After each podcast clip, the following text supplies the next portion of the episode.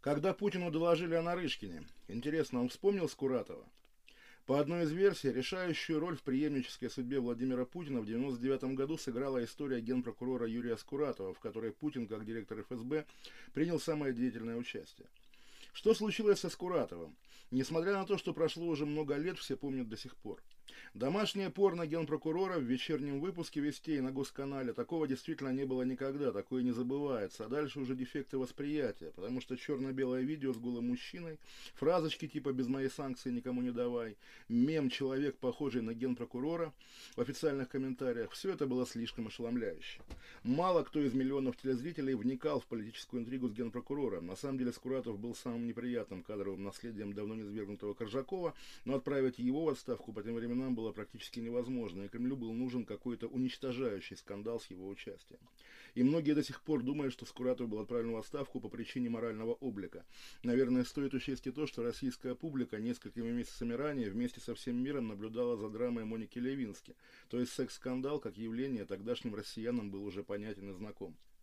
Но ведь Клинтон чуть не лишился президентского поста не из-за факта орального секса со стажеркой, а из-за лжи под присягой.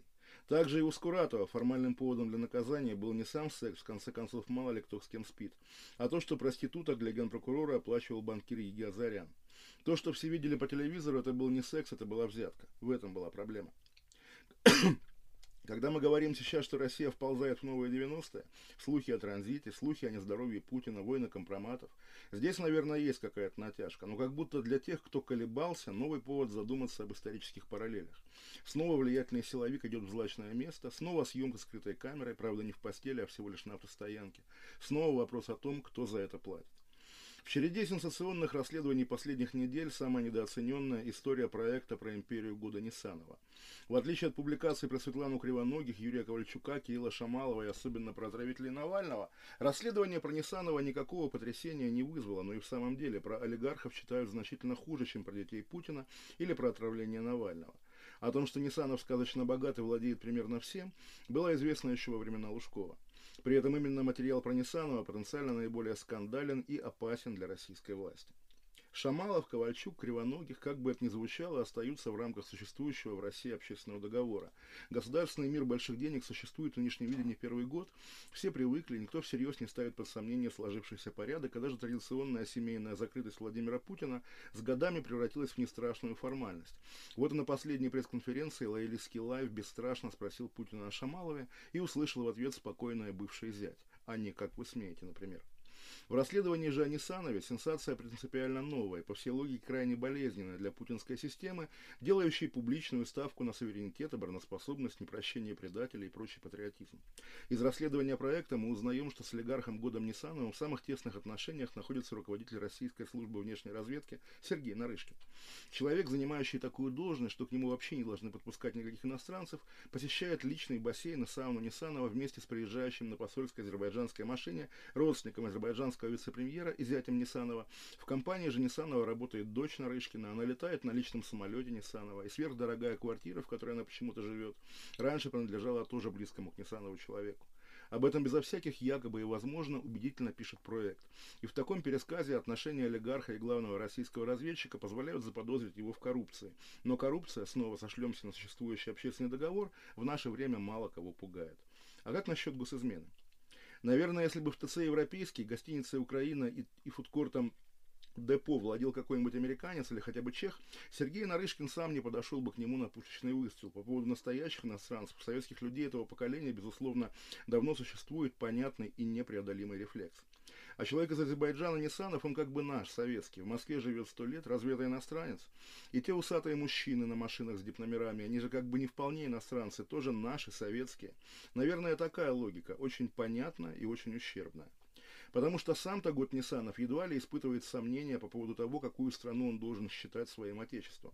Недавно опубликованная прослушка его созвонов с телеведущим Соловьевым, когда Нисанов отчитывал Соловьева за излишнюю лояльность армянам, а тут оправдывался, что лично сильно хвалил Алиева, свидетельствует, что и в Карабахском конфликте у Нисанова понятная и жесткая позиция, которую он готов отстаивать в том числе и через личное влияние на российских статусных знакомых. И когда во время недавней войны все удивлялись, почему Россия так равнодушна к судьбе своего официального союзника Армении, сколько в том равнодушии было здравого геополитического расчета, а сколько непубличных обязательств российских официальных лиц перед такими азербайджанскими лоббистами, как Нисанов. Нарышкин плавает с Нисановым в бассейне, тут его спрашивают, а какие у армян планы, а куда летит ваш вертолет? И как-то странно не ответить человеку, которому ты стольким обязан, в том числе и в материальном плане. А тут снова шепчет, скажи им, чтобы сдали шушу, дорогой. Дорогой кивает, потому что, ну как тут откажешь? Самый большой грех предательства, очередной раз сказал Путин, на этот раз о журналисте Сафронове, которого не без участия того же Нарышкина обвиняют в госизмене. О молодом незнакомом журналисте рассуждать несложно, его для Путина, в общем, и не существует. А вот когда Нарышкин на крючке у азербайджанцев, это грех или ничего страшного? С тем, что чиновники не живут и не должны жить на одну зарплату, все давно смирились. Если бы материальное благополучие Нарышкина обеспечивал кто-нибудь российский сырьевой, тот же Сибур или Роснефть, вопросов бы не было вообще, даже если бы все делали вид, что они есть. Но год Ниссанов это не Сечин. У Сечина нет второй родины. Нет иностранных дипломатов в семье. За Сечиным не маячит Эрдоган. Мы не знаем, с чего началась дружба Нарышкина и Нисанова. Может, Нисанов когда-то спас Нарышкину жизнь, может, было что-то еще того же порядка. Но такая дружба, в результате которой носитель гостайны самой высокой категории оказывается в буквальном смысле голым перед азербайджанскими лоббистами и дипломатами, требует, по крайней мере, объяснений. В отличие от всех своих предшественников во главе СВР, Сергей Нарышкин обожает публичность. Все помнят, как работая в Госдуме, он даже пел песни. Настолько любит быть в центре внимания. Сейчас он празднует столетие советской разведки, десятками дает парадные интервью, произносит какие-то слова о национальных интересах, но реальный и очень важный вопрос сейчас к нему может быть только один – Сейчас есть подозрение, что глава службы внешней разведки Российской Федерации может вольно или невольно действовать в интересах чужого государства, союзника не очень дружественной нам Турции. Положение Нарышкина крайне двусмысленно, и эта двусмысленность обесценивает все громкие и его, и самого Путина слова о суверенитете, национальных интересах, гре грехе предательства. Нарышкин, объяснитесь. Что важно понимать прежде всего? Они, которые уже год воюют с Западом. Смеялись над «Океания всегда воевала», но что здесь смешного? Россия всегда воевала с Западом, да. Хорошо, Россия путинская, но она сама по себе существует так давно, что предшествующая эпоха воспринимается очень призрачно. Тогда, кажется, дружили. Был, кажется, Козырев, очень прозападный министр иностранных дел. Он ни одной бумаги не подписывал без согласия Вашингтона. И был американский президент Клинтон, в те времена ха-ха, Клинтоном еще называли мужчину, а еще Собчак и тоже ха-ха тогда был мужчина. Российский очень прозападный президент Ельцин с Клинтоном очень дружил и называл его «друг Билл».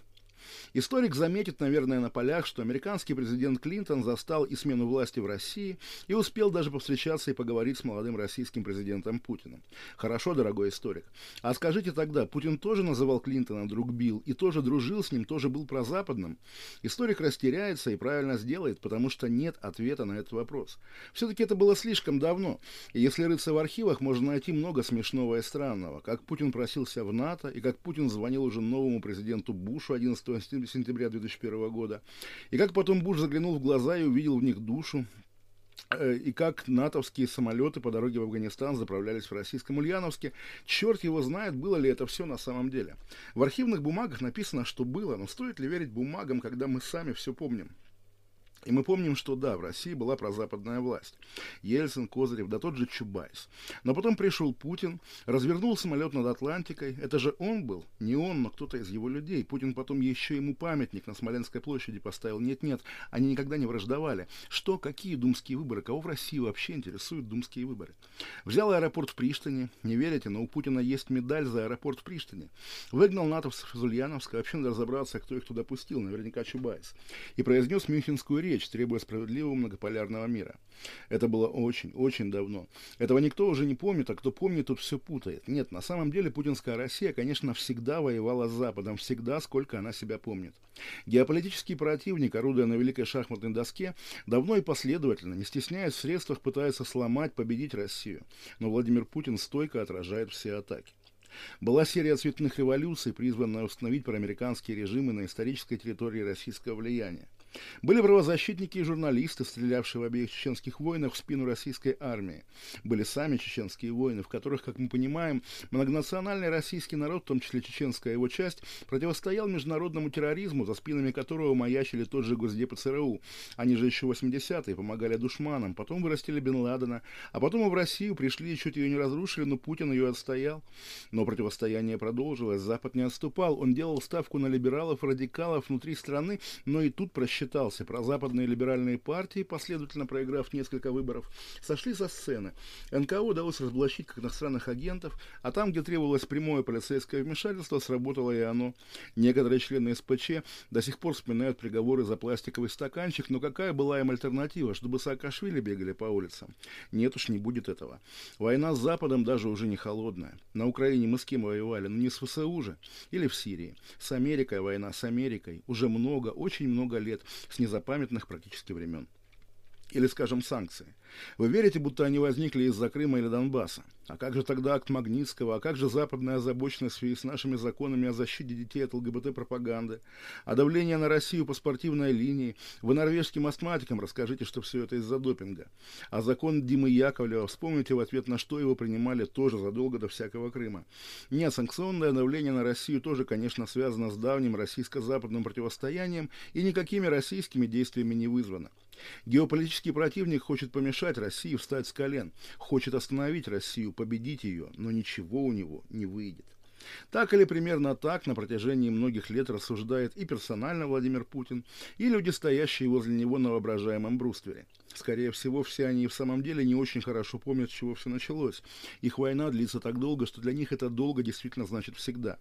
Они много лет живут на этой войне, у них уже поколение сменилось, и ключевые люди в высшей российской номенклатуре, Мишустин, там Вайна, еще кто-нибудь, пришли во власть уже во время этой войны. Они просто не помнят другой жизни, они выросли на этой войне. И когда читатель либеральной прессы, ознакомившись с нашумевшим расследованием, хватается за голову, ах, что теперь будет, люди по ту сторону Кремлевской стены его просто не поймут.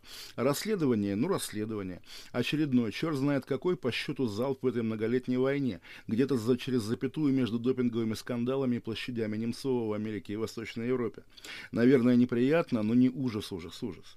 Все, что внутри прозападного пузыря, кажется дополнительным доказательством. В кремлевском пузыре выглядит срывом западных масок. Ключевая роль Беллингкэта, участие CNN и Шпигеля, американская репортерша в отечественном подъезде. Это не внутренний политический скандал, это именно западная агрессия. Еще одно и то же далеко не первое доказательство, что любая оппозиция заведомо прозападная. Она и санкции вводить помогает, и вообще вредит. Не в первую, наверное, очередь, но вредит. Ровно в той мере, что воспринимать любую ее активность как участие в войне на стороне врага, а дальше уже вопрос, кто там кого застрелил или отравил, не кажется принципиальным. Если наши, то заслуженно, если не наши, то провокация. В любом случае, это будет один из множества эпизодов, длящихся много лет войны. Почему Песков отменил свои конференц-колы? Самое смешное, что это действительно может быть связано с повышенной нагрузкой на его департамент за два дня до ежегодной путинской пресс-конференции. Нужно подобрать журналистов, определиться с точками прямых включений, согласовать вопросы, отрепетировать, наметить хронометраж. Страшное дело. Отдает ли Песков себе отчет, что именно в эти дни корреспондент «Медузы» или «Эхо» очень хочет спросить его о расследовании и услышать, вероятно, еще раз что-нибудь про булшит? Да даже если отдает, это точно не тот случай, по поводу которого стоит беспокоиться. Официальная российское молчание по скандальному поводу не первый случай и не последний. Сколько раз молчали и ни разу об этом не пожалели. К тому же, сколько там сейчас того молчания? Всего два дня, а потом все вопросы снимет Путин. Тот, который всю жизнь на войне, и для которого это расследование, да и предыдущие, конечно, тоже, не более чем незначительный эпизод западной военной пропаганды. Расследование еще один аргумент в пользу того, что российские власти, лично Владимир Путин, делает все правильно. Если Запад идет на такие отчаянные шаги, как с расследованием, то только потому, что никаких других возможностей у него не осталось. Пятая колонна не победит на выборах, не устроит Майдан, не подорвет основу через НКО, Ей остается только вот этот текст про парней из ФСБ, которые в любом случае выполнили свой долг, даже если в конце концов придется выставить их крайними. Пескову, конечно, не придется беспокоиться о том, чтобы какой-нибудь журналист не спросил что-нибудь не то. Журналисты все проверенные, опыт больших пресс-конференций колоссальный. Единственное слабое место надвигающейся пресс-конференции – это сам Владимир Путин, который в последнее время, увлекшись, не раз уже говорил всякие неожиданные слова, которые иногда даже самому Пескову приходилось, если не опровергать, то уточнять.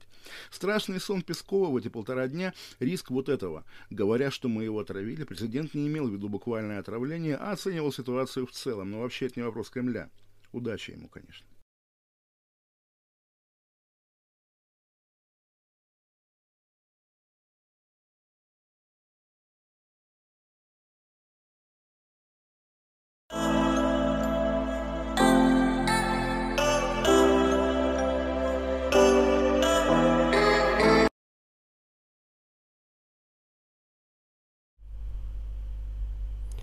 Да, всем привет. С вами снова подкаст «Война это...»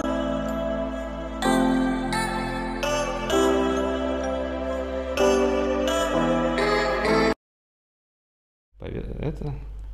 А, все, всем привет. Надеюсь, да, с третьей попытки мы смогли все-таки выйти. Это была атака. Атака клонов, да. Атака клонов. А, Три раза Марик поздоровался со всеми, но да, вы услышите да. это только в третий раз. Традиция, не надо, да, не надо мешать. Да, ну, надеюсь, что сейчас все заработает наконец-то, да, с третьей попытки. А, Малик Дудаков. Да, я Марик Дудаков, а это Василий Егоров, да. Телеграм-канал, авторский канал Марика Дудакова. И Вестминстер. Да, замечательно. Вот, все, начинаем с третьей попытки. Давай послушаем, что слышно, видно. Люди захватили канал, да, люди. Видно, слышно. Хорошо. Или еще не написали. Да, друзья, напишите нам, видно нас, слышно, а то мне страшно. Все отлично, да, пишу, да. Отлично. Хорошо. А, давай, наверное, может быть, немножко по скрипту нашего понедельничного да. а, стрима. Может быть, кто-то не знает, что мы ходили на площадку Михаила Светова, а, раз, разговаривали о том, что происходит в Америке, как голосуют выборщики, ну и просто поговорили, может быть, резюмируя это все. Мне показалось, что на самом деле самая интересная часть, потому что я согласен на части с тем, что писали в комментариях, что это была некая такая эх-комната, да, где мы повторялись. Это, конечно, наверное, не самое лучшее, лучше, конечно, дебаты. И дебаты, мне кажется, были любопытны по Китаю. Последние там минут 10, если вы посмотрите, то, мне кажется, это был самый такой любопытный момент. Но в целом, в общем, как бы... Нельзя сказать то, что я большой сторонник Китая, просто ради спора я решил такое устроить нам дебейт society и поспорить, в общем. Да нет, ну мне кажется, опять же, Китай, там, Америка, Америка, Китай, кто ну, лучше? Ну, ну, что, мне кажется, мы довольно разумную точку зрения отстаивали, которая там в интересах России, которая не в интересах каких-нибудь людей из Heritage Foundation, да, но и одновременно не людей из там, центрального аппарата Коммунистической партии Китая, да, что как бы, ко всему надо подходить, особенно в России, там, с нейтральной позиции. Да, да. Э, да, нам предлагают поменять семена, раз мы так хорошо выступили. Ладно, ну давай тогда по Америке. Да, то есть о чем мы говорили, о том, что выборщики проголосовали, о том, что Трамп это не признает, о том, что у него есть эти самые альтернативные выборщики. Ну и, собственно, то, что интриги особо нету. по Китаю это была уже такая общая дискуссия. Да. А, в принципе, за эти там пять дней, которые мы не выходили в эфир, ничего серьезного не произошло а, с этими самыми выборщиками. То есть, да, э, Трамп будет делать упор на том, чтобы вот, значит, они должны э, будут потом эти голоса отправиться в Конгресс, и потом Конгресс должен, соответственно, э, признать решение этих выборщиков правильным, альтернативных, которые поддержали Трампа, и не признать решение выборщиков официальных, которые от Демпартии. Очень мне понравилась это последняя, последняя надежда, да, Вундерваффе, о том, что мы вводим в игру не тех электора, ну, этих выборщиков, да, да, которые официальные, а мы вводим выборщиков от республиканской партии. Да, альтернативные, которые могли бы стать официальными, если бы Трамп выиграл в этих штатах, да, то есть я напомню, что там это, э, кроме того, что это э, Мичиган, это Пенсильвания, это Висконсин, Джорджия. это Джорджия, это Невада и, по-моему, даже Нью-Мексико. То есть там э, такой довольно большой выбор штатов. Ну вот, ну и, конечно, да, вот там а, оставшиеся так, такие вот Q-анонщики, да, те, кто верит в то, что Трамп победит, говорят о том, что вот, значит, там у Трампа 320 выборщиков, все шито-крыто, Конгресс 6 января его признает победителем выборов. Вот вам 5D шахматы, вот, подъехали. Да, 5D шахматы, и все, значит, соответственно, все хорошо у Трампа. Вот, ну, здесь, наверное, стоит несколько моментов сказать, то, что мы видим то, что, ну, республиканцы, которые там сомневались после выборов, они а, после уже голосования коллегии выборщиков, да, вот начали признавать Байдена уже победителем выборов, да. Мич МакКоннелл задал тренд, поздравил своего бывшего коллегу Байдена, своего действующего коллегу еще пока Камалу Харрис с победой, а, и призвал всех республиканцев, в общем, э, спокойно поддержать э, Байдена Харрис, на сертификации. В общем, ничего такого делать, не делать ничего э, форс-мажорного. Да, то есть и мы понимаем то, что, конечно, да, среди республиканцев там нет никакого э, желания особого вмешиваться в сертификацию голосов. Если мы не берем там отдельных людей, вроде вот, ну, видимо, Ренда Пола, который, наверное, будет тем самым сенатором, который попробует оспорить итоги выборов. Да, и в Нижней Палате это конгрессмен Мо Брукс. Довольно интересный, кстати говоря, человек, потому что ну, да, он консервативный, да, чайной партии, при этом у него нет особых э, э, причин как-то, там, не знаю, любить Трампа, Потому что я напомню, что вот э, Трамп его не поддерживал в 2017 году, когда Мо Брукс избирался на праймере с губерна... Э, сенатора от Алабамы на место Сэшенс. Там было три кандидата, и Трамп выбрал худшие варианты. Сначала он выбрал истаблишментского кандидата Стрэнджа, да, потом выбрал Роя Мура, который пролетел со своей педофильской историей. Вот, а Мо Брукс, он был третьим, в общем, можно было его поддержать, но не поддержал. Вот, но теперь Мо Брукс, вот, собственно говоря, на коне говорит о том, что я э, там, устрою возражение во время сертификации голосов. Я просто напомню, какая там процедура. Если это происходит, то на два часа останавливается э, слушание, и там идет какое-никакое обсуждение, вот, а потом, соответственно, Конгресс решает, что же делать. Да, то есть я думаю, что на самом деле все пройдет довольно рутинно, они возразят, два часа пройдет, потом демократы своим простым большинством голосов просто утвердят, типа закроют обсуждение и пойдут дальше, скорее всего. Вот просто Мо Брукс и некоторые-некоторые другие республиканцы говорят о том, что мы должны сразу после этого голосовать по партийным делегациям, ну, в общем, это самый вариант, который, так сказать, так любят все оставшиеся QAnonщики. Madman. Madman, да, но этого, это вряд ли будет. То есть я не думаю, то, что демократы этого допустят, и я об этом везде говорю, то, что я думаю, что своим простым большинством они просто закроют этот самый вопрос. В Сенате у республиканцев, ну, возможно, большинство останется, но там, я думаю, тоже, как мы видим, нет особого желания как-то этому перечить всему этому процессу, поэтому здесь не стоит думать то, что какой-то вот Трамп достанет кролика из шапки 6 января и внезапно станет победителем выборов. Этого не будет. Это еще менее вероятно, чем другой не, тоже невероятный сценарий о том, что Трамп объявит военное положение сейчас и будет там через армейские суды. Аресты, наконец-таки. Да, а, аресты, облавы и так далее. В общем, это самая зачистка такого, да, всего преступного мира и э, Вашингтонского пузыря. Ну, этого тоже не будет, конечно, но просто это хотя бы технически, да, наверное, в его полномочиях, потому что есть Insurrection Act. Но, но здесь в данном случае даже как-то вот процедурно в Конгрессе это, скорее всего, нереально. Поэтому здесь это вообще никак невозможно.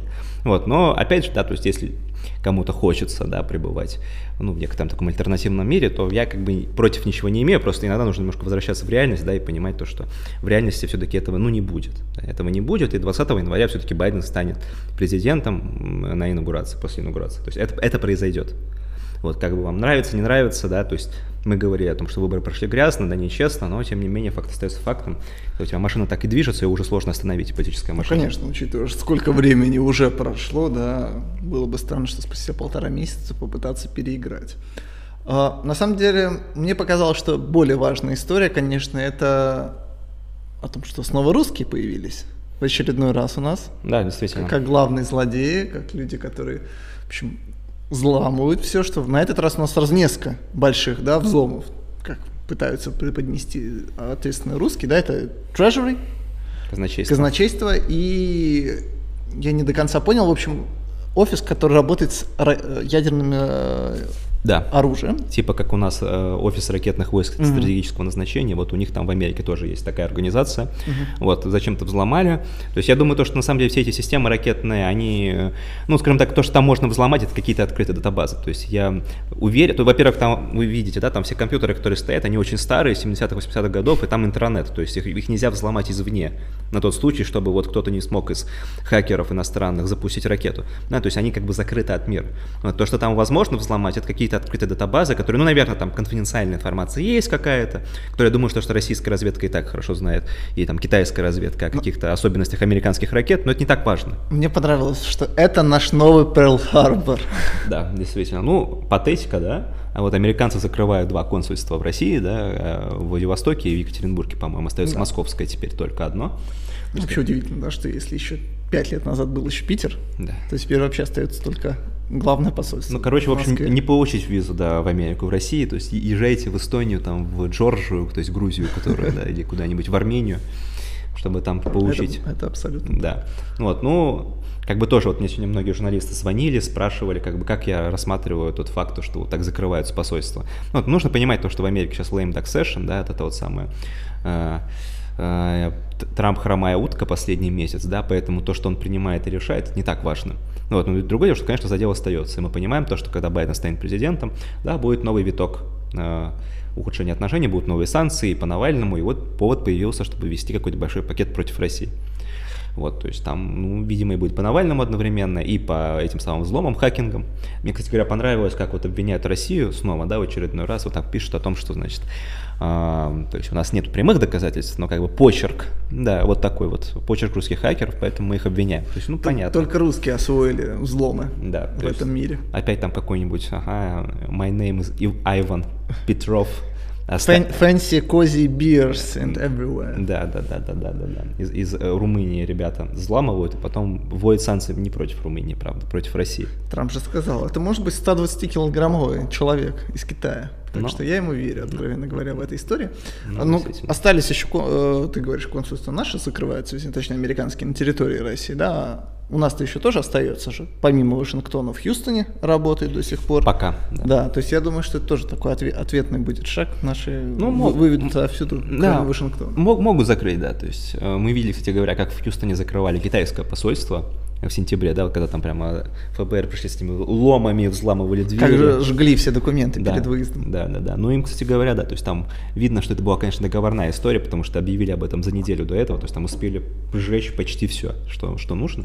Если бы хотели, конечно, взломать, то то, то, то и получить информацию, то это сделали бы очень быстро. Ну, слушай, ну, ты представляешь, какой был бы дипломатический скандал, да, попытаться ворваться на территорию другого государства. Ну, в итоге так и произошло, просто с недельной Ну, там уже все да. выехали, а, понятное дело, ну, там да. уже голые стены оставили тебе. Ну, разве что, если только так считать.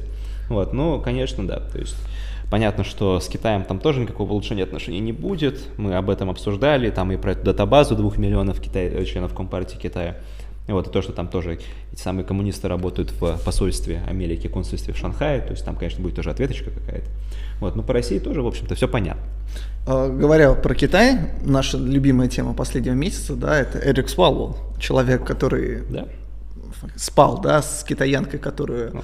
потом благополучно уехала. И вчера появилась информация о том, что, в общем, его совсем уже все республиканцы, некоторые демократы просят уйти из разведывательного бюро, э, не из разведывательного бюро, а из, э, господи, из э, Комитет комитета, комитета по разведке, конечно, да, ну, то, что человек, в общем, столько компромата, что странно, что он до сих пор действительно работает. Но, как сказала Нэнси Пелоси, меня это не волнует, поэтому я думаю, то, что ему, наверное, вот, ответочка не прилетит. Вот, ну и, конечно, мы видим то, что сейчас у истеблишмента демократов в Конгрессе, в общем, другие проблемы. Об этом писалось по телеграм-канале. То, что, ну вот, Нэнси Пелоси во второй раз через два года снова бросают вызов. Да, Александрия Оказио-Кортес объявил о том, что я не дам избраться, нам нужен режим change, смена режима внутри демократической партии. Нам нужно Гуманитарные бомбардировки. отстранить всех этих старых белых женщин в лице ну, и мужчин тоже, да, там Стэнни Хойер 82 года, Пелоси 81 год, в общем, нужно отстранить их. А, Шумера тоже, я думаю, ну, Шумера на следующий год. Вот, и, соответственно, нужно как бы поколение, чтобы поколение молодое, либеральное, прогрессивное пришло к власти. Uh, вообще, как бы, я, я, я бы, честно, не особенно волновался по этому поводу, потому что Нэнси Пелоси, она хоть и старая, но она аппаратный игрок сильный. И мы помним, как она вот в девятнадцатом году все это поборола очень быстро, да? Вот, ну, мне кажется, и сейчас, в общем, ну, я... ничто не указывает на то, что в этот раз... Ну, я бы сказал, что многое не указывает, да? Я думаю, то, что она все-таки, наверное, переизберется в итоге, но когда у тебя большинство в пять мест, и у тебя есть там уже четыре женщины в скваде, которые готовы проголосовать против, там, может, еще парочка сверху наберется. То есть это, есть, это уже реальная опасность.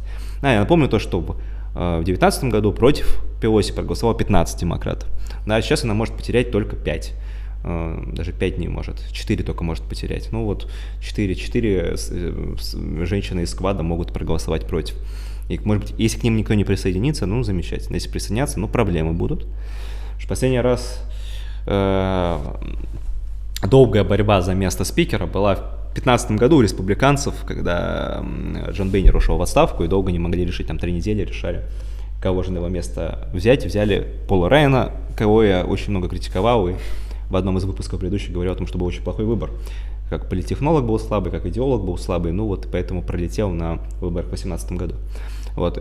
Пелоси, если она останется у власти, да, то она будет, конечно, сидеть до 22 года, где, вероятно, она уже уйдет с гордо поднятой головой, правда, вместе с местным спикером, в общем, если республиканцы победят на митермах следующего года, э, через год, в 2022 году. Потому что, конечно, большинство пять мест им будет сложно удержать. Вот. Но видишь, но при этом там, на следующий же день Акасио Кортес говорит о том, что ей очень нравится э, пи, там, выбор Джо Байдена в своей команде. То есть, в общем, uh-huh. видишь, один день критикует линию там, не знаю, центристов или умеренных в демократической партии, на следующий день уже хвалит. Ну, Причем я... они, видишь, как флюгеры. Не, ну, там, я думаю, то, что, конечно, журналисты просто извратили ее цитату. Я думаю, что она была в основном про то, что, да, там действительно есть разнообразие, вот, но идеологического разнообразия там особого нет. Там есть такое этническое этническое разнообразие. Мы, мы об этом тоже много говорили. Угу. То есть понятно, что она, конечно, много критикует Байдена, и понятное дело, что э, там, при этом у нее, да, наверное, остается определенный интерес попасть в администрацию, хотя она понимает, что это нереально. Вот, но это задел на будущее. Это там на выборы после 22 года, там, может быть, после 24 Вот, сама себя Аказио Кортес не видит спикером пока говорит о том, что у нее пока нету талантов и опыта для того, чтобы стать спикером, ну это логично. Вот и, конечно, одна из главных проблем заговора против Пелоси стоит в том, что, конечно, у них нету кандидата на пост Пелоси, очевидного нету. А пока, раз нету кандидата, ну, скажем так, сложно э, голосовать против Пелоси, если она у тебя один человек в бюллетене. Ну да, нет, мы действительно много обсуждаем о том, как там левое крыло может влиять на демократическую партию, но проблема в том, что не только лидера, да, но и там и по числам нету, да, то есть ты правильно говоришь, что там 4-5 человек, на самом деле, там, наверное, их там десяток наберется ли, да, но это, в общем... Ну, 30 там, правда, Ну, 30 фокус. даже если возьмем, ну, мы понимаем, что это небольшое число, и вот мы видим там ну. сейчас Нину Тернер, да, один из главных таких Э, фанатов mm-hmm. тех, кто поддерживал Берни Сандерса в оба его попытки mm-hmm. избраться в качестве демократического кандидата, она вот выдвигается в Агаю, в палату представителей, да, и вот все, весь прогрессивный лагерь на ее стороне. То есть, в общем, всего лишь палата представителей и один человек. В общем, это такие не, не самые важные гонки, да, это даже не Сенат. Mm-hmm. Вот, но когда у тебя, правда, такое маленькое большинство, конечно, влиять на это проще. То есть мы помним, как, например, Freedom Caucus играл большую роль, да, вот когда у республиканцев было большинство незначительное после 16 года. Вот, ну, сейчас, конечно, в 5 мест. Э, с другой стороны, понятное дело, что, да, Пелоси будет пытаться принимать решения без апеллирования к прогрессивному кокусу, а за счет голосов умеренных республиканцев. То есть, если нужно будет бюджет принять, просто там своим вот этим вот болотом умеренным республиканцев-демократов его примут. Да, без консерваторов, без либералов. Это возможно. Вот. Но какие-то, конечно, реформы привести будет сложно без либеральной части, э, без либеральной фракции. Тут у нее будет возможность, ну, как-то как бы влиять на исход решения. Заговорил ты про бюджет тоже. На этой неделе наш старина Дональд Трамп завернул же бюджет, сказав ну, о том, что ему не нравится. Ну, То есть я теперь понимаю, понимаю так, да. что они будут пытаться преодолеть это вето. Да, и они его преодолеют запросто. Там же в Сенате 86 голосов было за него. То есть это там две трети с, с угу. гаком, да. Ну, в Нижней Палате, может, поменьше будет. Ну, посмотрим. Но я думаю, то, что примут NDA спокойно даже до Байдена. Вот, а если не примут, ну, господи, Байден придет, станет, снимет президентское вето. То есть такая история месячная. В общем, все базы переименуют. Конечно. С социальными сетями ничего не сделают. Ну, конечно, да. То есть все, это... все будет по-старому. То есть это, прекрасно. Это, это было, да, это было понятно э, еще заранее, да. Как бы тут, ну, как бы, да. Вот, вот так, вот так. Ну, ну, не, ну что, выборы прошли, проиграны, логично. Что называется, у каждых выборов есть последствия, да, вот эти election have consequences. Ну, вот ну и тоже такая вечный сюжет, я не знаю, наверное, все-таки в конце года мы увидим его развязку, это попытка принять э, закон о поддержке людей, которые с коронавирусными столкнулись с ограничениями, да, наконец-таки да, вы, выделить, выделить людям денежку, ве- хотя бы там... Вечная песня, да. Да, там тысячу долларов, 600 долларов, хоть что-то. В общем, это тоже такой бесконечный, бесконечный тупик по Голковскому. Не, ну да, да, да. Но видишь, как бы из тупика, очевидно, выход будет только, наверное, в январе потому что, во-первых, администрация сменится президентская, да, во-вторых, будет понятен исход э, гонок в Джорджии. Сенате.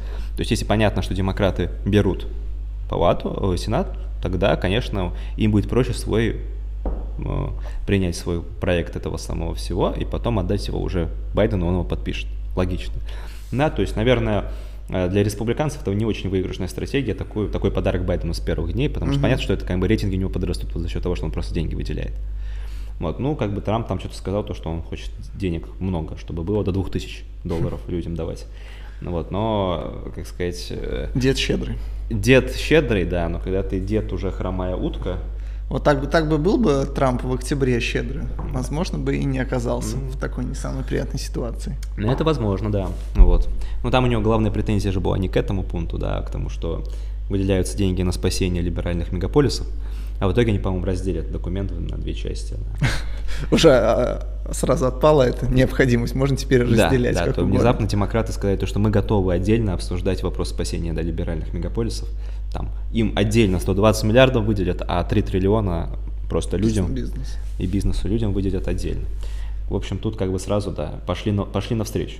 Ну, потому что понятно, что, как, э, ну, одно дело политические игры, да, другое дело, что понятно, что электорат требует поддержки, поэтому как пропала необходимость давить Трампа, сразу стали договороспособнее все.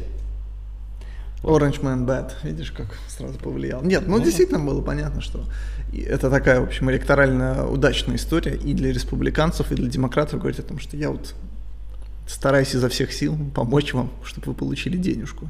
М. Это было понятно. А, Что у нас еще по Америке? Сейчас я посмотрим. Э, По Америке антифа снова буянит, кстати говоря, да. вот история я сегодня писал о том, как они в Сиэтле, в Портленде там эти начали баррикады снова возводить. Слушай, ну это бесконечная история, Ну, по-моему. да. Нет, я просто снова к тому разговору о том, что вот многие считают то, что Мир? При, при Байдене сразу Ну да. мир наступит. Этого не будет. Да, то есть революции есть начало, конца нет. Э, да, про коллегию выборщиков сказали. Вот, ну и, наверное, какой смешной скандал про эту, господи, диссертацию Джо Байден. Видел, да, этот? Доктор ли она или не доктор? Доктор или не доктор, да? Ну, вообще отличное семейство Байдена, да. Байден, по-моему, уже какой в очередной раз попадается на то, что цитирует очередного английского политика. Да. Джилл Байден диссернет. Диссернет, ну, Диссернет. ну вот такая. Ну где Пархоменко? М, Пархомбюро. Пархомбюро м- не работает. Молчит, молчит, мне вот тоже интересно. Да, но меня Белковский репостнул, поэтому надеюсь, может, до них дойдет. Но они игнорируют, конечно. Они все, все скандалы будут игнорировать. Они же там все отмалчиваются по поводу Хантера тоже. Хотя расследование теперь подтверждено, да. Вот, ну, Джо Байден вот такую написал замечательную диссер- диссертацию о том, как там она на 6 четвертей делит класс, или там грамматические ошибки безумные. Ну, в общем, А может быть, это не она, а все-таки негр литературный? не, негр литературный, ну, было бы совсем плохо. Хотя, ты знаешь, ну, как, опять же, мне многие написали, то, что вот такая хреновая диссертация, возможно, что она сама и написала. Поэтому, что негр бы написал лучше, хотя бы без ошибок, понимаешь. А тут как бы даже ошибки везде, ну, как бы там, понятно, что там Шарашкина контора, этот университет Делавера, э, причем он комьюнити колледж Делавера, да, то есть там совсем уж такая уровень типа, ПТУ. уровень, ну, примерно, да, там, ПТУ, поэтому там, конечно... Техникум закончил. Вот, но зато она же доктор, все равно, хоть там доктор. Да, ну вот такая вот инфляция этих э, университетских степеней наблюдается. Вот, поэтому, конечно, э, там э, рассуждать об этом особенно, наверное, даже смысла нет, просто забавно. Просто Мгм. забавно то, что, ну, скажем так, человек, я думаю, что, наверное, и сам понимает, какая у него плохая диссертация, но при этом везде подчеркивает, что она же доктор. Да, ее все бегут защищать, конечно, о том, что это вот белые мужчины просто не нравятся образованные женщины, поэтому они пытаются ее, а, скажем так, запретить ей называть себя доктором. Мгм. Да, а мне понравился другой тоже скандал любопытный, в очередной раз показывающий о том, как работает современные медиа. Это скандал в Нью-Йорк Таймс и их подкасте «Халифат». Слышал, нет? Мгм.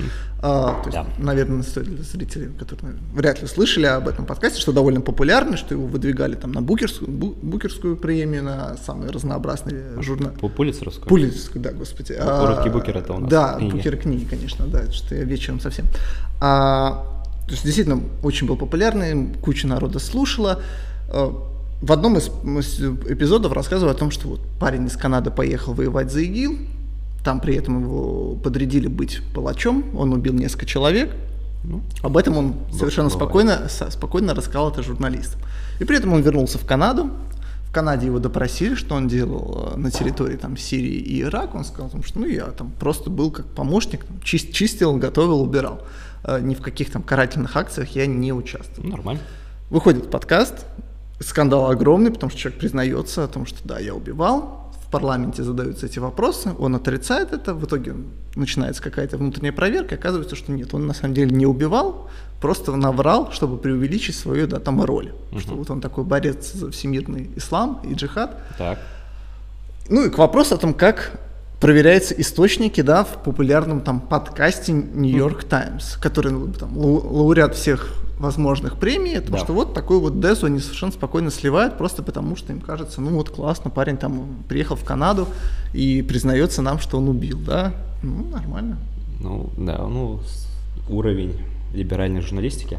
Вот, ну, понятно, что, конечно, стандарты везде падают, и, ну, да, у всех могут быть ошибки, но просто тут, конечно- Факт-чекинг уровня ноль. Да, тут понятное дело, что, конечно, сама по себе история скандальная, то, что ну, парень убивал и вернулся, и все вроде бы нормально, и он сам в этом признается, ну, в общем, ясно, да. Вот, ну и, конечно, да, вот показатель того, насколько у нас, в кавычках, здоровое общество, то, что вот люди уже пытаются себя э, распиарить тем, что вот мы там убивали во имя ИГИЛа, да, и к этому нормальное отношение, там, я думаю, что куча фанатов появляется, потому что, ну, это же зато честно, зато он вот как вот там столько всего повидал, там, всякие- Но у него же канадский паспорт, его, Да. конечно, нужно вернуть в Канаду, Ну, этого да. парня. Нет, ну понятно, что, конечно, нужно, просто потом нужно судить, наверное, если он, как бы, когда он вернется, да, это- Да, мне кажется, что не нужно. Пусть, пусть он там гниет в какой-нибудь курдской тюрьме. в Сирии. Ну, Конечно, почему нет? Ну, э, понимаешь, тут, опять же, как бы вот в данном случае вопрос, да, то есть в итоге, да, оказался невиновен. Ну, то есть там массовых убийств, да, то есть, наверное, как бы... Ну ты поехал? Ну, понятное дело, что поехал, да, понятное дело, что, понятное дело, что да, ты мог же поехать все-таки по разным причинам, да, там, не знаю, как блогером, да, и тебя поймали, там, а, обвинили в том, что ты участвовал, да, в ИГИЛе. То есть понятно, что такие ошибки могут быть, поэтому, конечно, там нет ничего плохого в том, чтобы там э, а, вернуть домой, расследовать нормально, да, потому что мы понимаем то, что, конечно, там у курдов расследование будет в духе там пять вопросов и на эшафот. Да, тут как бы будет нормальное расследование, ну, Но Господь узнает своих. Конечно. Это- это- Ну, это серия. Так что да, ничего да. страшного. Вот, поэтому тут, ну, скажем так, э, мне не очень близка эта вот эм, э, патетика многих правых, там, где-нибудь в Англии о том, что какой ужас, вот мы возвращаем их Да. домой и так далее. Это Вот. Бэгман. Вот, но с другой, с другой стороны, понятное дело, что там условно в Британии, где, правда, судебная система все хуже и хуже становится, да, там и где... И в- где она будет склонять своих сокамерниц да, к этому. это правда, да, где большая проблема с радикализацией тюрем, да, и где там в, худшем случае посадят на какой-нибудь не очень большой срок. Тем более с ребенком, Да. который умер, ну, потом будет еще ребенок Вот. и так далее. Ну, то есть, здесь другое дело. Вот. Но в Америке, наверное, другое дело. Вот. А Хотя в Америке тоже, конечно, есть проблемы судебной системы. И последняя, возможно, тема про Америку. На этой неделе, как тебе э, скандальчик с э, Джоном Робертсом, якобы. Так. Не слышал? Нет, не слышал. А, серьезно? Ну, видимо, прошла мимо тебя. Да. Она тоже в правой тусовке обсуждалась о том, что вот а, некоторые клерки Верховного суда услышали о том, а, слышали то, что вот во время а, переговоров судей, да, об иске штатов, вот, Робертс повышал голос и кричал. Причем кого? на других судей. А. И причем фраза, которую смогли распознать, о том, что э, будете ли э, вы возьмете на себя ответственность за погромы в случае того, если мы возьмем этот самый иск на обсуждение. То есть на- надо понимать, да, Да. что Джон Робертс это Да. представитель Верховного суда, Ну, гла- председатель. главный Да, сейчас да. председатель, да. человек, которого назначал республиканский президент, да, Джордж Буш младший. И просто тоже такая трансформация человека за 15 лет, она, конечно, фантастическая. Ну, да, вот такой вот Да. мерзотный персонаж. Поливьел, да. Ну, то есть, понятно, что дело, что это якобы мы это не знаем точно, но я Да, допускаю, есть- что так оно, оно и есть. Да, потому что вот, ну, натурально спросил, вот, вот если мы возьмем, э, на вас ляжет ответственность за погромы, которые начнутся. А поэтому мы не будем брать. Слушай, ну та- та- с, та- с такими, с такими же доводами можно а, там, отклонять любые скандальные истории. да. То есть ему вот, например, было нормально, да, брать э, там, про легализацию гей-браков, да, тут никаких вопросов у него не возникло. Конечно, да, да, да. Или про то, что там пиро пирожные можно там печь э, одному человеку, или там отказывать гей- гей-паре, потому что он считает, что не вправе это делать. Ну, по этому решению, правда, все-таки правильное Да. решение Верховного я просто говорю о том, что Да, ну, за последние годы было много скандальных историй. Мгм, действительно, да. Вот, и по тем же гей-бракам мы помним, да, о том, что, ну, Верховный суд по факту даже не имел права это брать, потому что по Конституции американской вопрос семьи брака находится в ведении штатов. Да, то есть федеральное правительство не имело права вообще навязывать вопрос гей-браков всей Америке, да, то есть можно по-разному относиться, я там негативно отношусь, ты тоже негативно, даже если ты положительно относишься, нужно понимать то, что как бы конституционно такого права не было, вот, но они взяли и приняли очень плохое решение, неконституционное, о том, что вот, значит, гей-браки должны быть везде легализованы, тоже, я думаю, что опасаясь, ну, вот этой вот давления либеральной всей Ну, конечно, нет, ну, мы помним все это Конечно. безумие, масс-компанию Да. и там роль Барака Обамы в этом всем, да, как Ну. ч- человеком, который двигал это все для того, чтобы при- принять решение определенное. Вот. И мы, я думаю, что понимаем, на кого, конечно, кричал Робертс, я думаю, что он кричал на судьи Трампа. Да, вот та тройка судей, которые самоустранились, не стали принимать решения. Потому что Скалия и Кларенс Томас, я думаю, что на них кричи, не кричи, они бы все равно правильное решение приняли, в итоге они его и приняли, да, согласились рассматривать иск. Вот, а, а эта тройка, ну, как бы, видимо, ее крики Робертса убедили. Вот. Ну, странно, в общем, люди в возрасте уже тоже, да, в конце концов, ну, понятно, что председатель да. суда, наверное, человек чуть выше по иерархии, да, да но, в принципе, там, equal. Ну, конечно, да. То есть, ну, мы понимаем то, что там какой-то, ну, знаешь, это э, у них нет, наверное, вот той опасности, которая, может быть, там у, обычного человека имеется, да, то, что там, я знаю, уволят с работы. Конечно, да? ты пожизненно назначен. Конечно, да. Вот, но я думаю, что, безусловно, у них есть, ну, когда достигаешь определенного пика, да, это пик любого юриста в Америке, судья Верховного суда, да, у тебя, ну, скажем так, э, ты очень печешься о своей репутации, да, то есть, и э, ты понимаешь то, что там по твоим решениям будут потом э, учить юристов будущих, да. В общем, эти вот все вот размышления, они, конечно, тебя, ну, заставляют как-то в каких-то рамках держаться, да, не стать каким-то особым идеологом. То есть мы знаем людей, кто кому, кому это все пофиг, и они все равно идеологически правильно судят, или неправильно, как Кларенс Томас правильно, да, или там неправильно, как какой-нибудь Рут Гинзбург. Да, им все равно, потому что они просто идеологически очень принципиальные. Вот, но для обычного юриста, наверное, конечно, сложный вопрос, и вот при выборе, условно, своей репутации, типа такого объективного, предвзятого, да, и там, идеологически правильного подхода, он выберет первый вариант. Да, и это мы наблюдали и сейчас. И, э, опять же, да, вот тоже по много статей, вот на Таунхолле была хорошая статья у Шлихтера, да, вот один из моих любимых публицистов американских правых.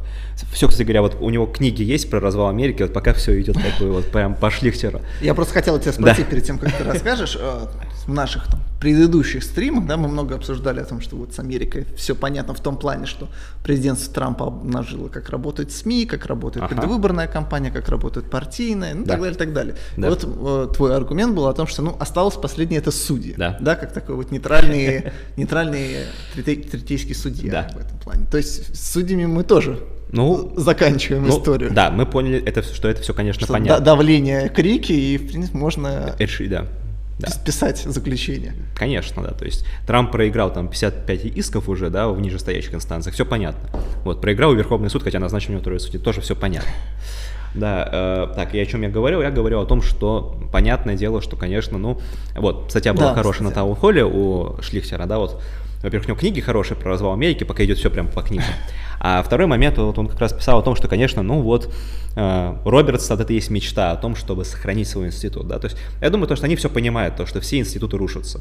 Вот, поэтому, конечно, вот у Робертса, он видит свои задачи, то, что, ну вот, Верховный суд оставим в каком-то вот таком вот виде, да, то есть, да, мы будем принимать плохие решения, но хотя бы, скажем так, мы будем принимать и хорошие решения, да, то есть вот такая вот... Не, не вам, не нам. Да, такая консерватория, которая там и при сталинском терроре может существовать, да, спокойно, там и при оттепели, и при Брежневском застое, любой, в любое время. Вот примерно вот в таком духе он пытается сохранить институт, но проблема в том, что не сохранится вот таким образом, да. Что если ты не принимаешь принципиальное решение, то все, это сделка совестью, и все, конец в итоге. И понятное дело, что, конечно, то, что вот он сейчас принял это решение, не стоит думать то, что демократов это как-то убедит не устроить там корт-пекинг, то есть наполнить Верховный суд новыми судьями, если у них появится возможность это сделать.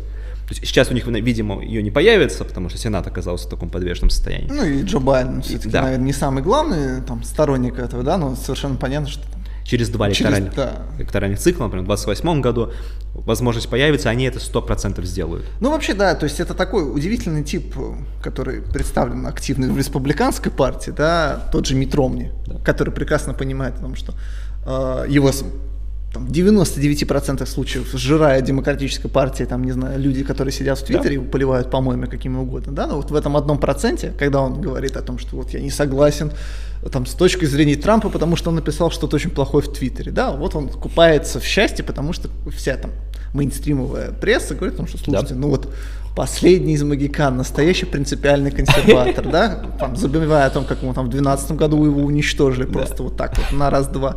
Ну и там, в случае любого другого истории, когда он просто проголосует с республиканцев, точно так же уничтожит. Ну, в общем, broken man, самый настоящий. Да, да, да, то есть просто spineless э, Rina, когда это Republican name only, абсолютно Конечно, бесхребетный. Да, уничтоженные люди.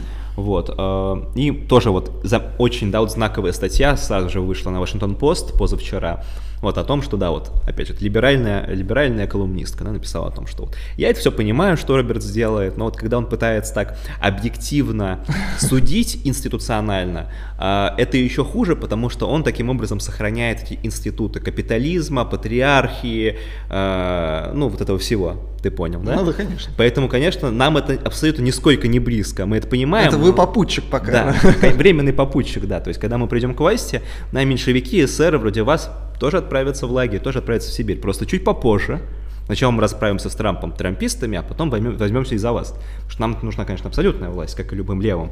Подожди, а чем заканчиваются в итоге книги про развал Соединенных Штатов у него, как ты говоришь, что идут по плану? Ну, по плану там постепенно это все продвигается, потом развал, да, вот между... А, то есть просто на Штаты? Условно, э, Средний Запад и там Юг, угу. и юго-запад, запад это там э, такой, ну, очень левый да. регион, восток, северо-восток тоже левый, вот, ну и в центре там такой условно там Христиане. Консервативное, да, более-менее государство. Вот, ну там везде это все довольно плохо, но просто там вот эти вот штаты, которые западные и северо-восточные, да, там ближе к концу, ну там у него книга последняя вышла в 2020 году, там все прям полный развал происходит. Ну, вот, ну и, в общем, ну, такая вот катавасия, которая может ждать Америку, там, ближайшие электоральные циклы. Вот, но мне понравилось то, что вот прямо, да, вот он даже у себя в Твиттере пишет то, что, ну вот, я не думал, когда я начинал писать эти книги в 2009 году при Обаме, да, что они станут настолько вот уже актуальными, но они становятся постепенно. Вот, ну, у него, конечно, есть такая немножко идиллическая, да, вот картина вот этого центрального государства американского, да, там, где, условно, там, uh, право голоса есть только у тех, кто там uh, служил в армии, mm. да, то есть там, ну, такие ну, вот понятно. вещи, да, там, такое очень, очень, очень правое. Спарта настоящая. Да, да, да, очень, очень правое государство. Вот, но тоже не без проблем, конечно. Вот, но пока идет все вот по плану. Ну, видишь, нет, ну и тоже к вопросу о том, что, что нужно подсвечивать, что нужно не подсвечивать, потому что тоже конец года, можно подводить там итоги уровня криминала. Uh-huh. Мы видим там рост просто фантастический в Соединенных да. Штатах по сравнению с прошлым годом. Понятное дело, что это все там связано там, с Black Lives Matter и со всеми безумными протестами, да, там, и погромами, которые случились. Слышим ли это мы на каких-то мейнстримовых площадках? Это в принципе нет. То есть, ну, в общем, да, люди там поуничтожали, поубивали, ну, нормально, там, можно жить следующим годом. Hey. Ну да, конечно. То есть я думаю, что на следующий год, конечно, об этом ну, начнут писать, просто уже немного. Вот. Опять же, нельзя Байдена обвинять, но будут, конечно, писать, э, уж когда там от Трампа избавиться, что, ну да, действительно, вот преступность немножко выросла у нас. Проблема, проблема. Э, снова, да, это тренд на падение преступности, он переломлен. 15-16 год, все, теперь растет. Америка возвращается в свои 90-е годы. Ура! Лихие 90 Лихие 90 Прекрасно.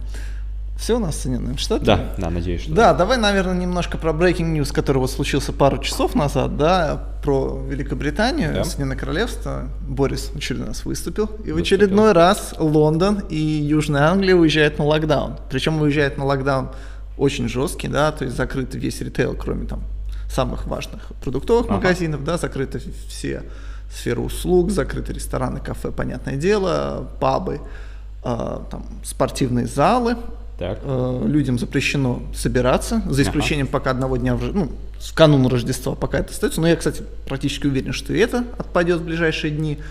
А, более того, нельзя выезжать из Лондона, то есть вообще, а, и улетать из Лондона тоже теперь нельзя. То есть людям, которые, например, прилетели в Лондон, им, конечно, тяжеловато. При, привалило счастье, потому что, судя по всему, да, там придется задержаться минимум до 31 декабря. 31 декабря обозначено как вот финальный день, когда возможен пересмотр, да, но я не удивлюсь, если еще какое-то время продержится эти ограничения. В общем, фантастическая ужасная ситуация. То есть это какой уж там третий локдаун для Лондона. А, ну и, наверное, такая главная история, то, что, возможно, юг Англии и Лондон становятся новым Уханем, да, а, потому что мы знаем, что именно из этой китайской провинции начался наш коронавирус, прекрасно. Да. Вот, а сейчас именно на юге Лондона фиксируют какой-то новый штамп коронавируса, который распространяется намного быстрее, то есть он менее, э, менее смертелен, угу. но он намного легче передается для детей и для стариков, в общем, что не очень хорошо. И, по-моему, 60% всех заболевших имеют вот этот уже усовершенствованный, усовершенствованный э, штамп коронавируса. Угу.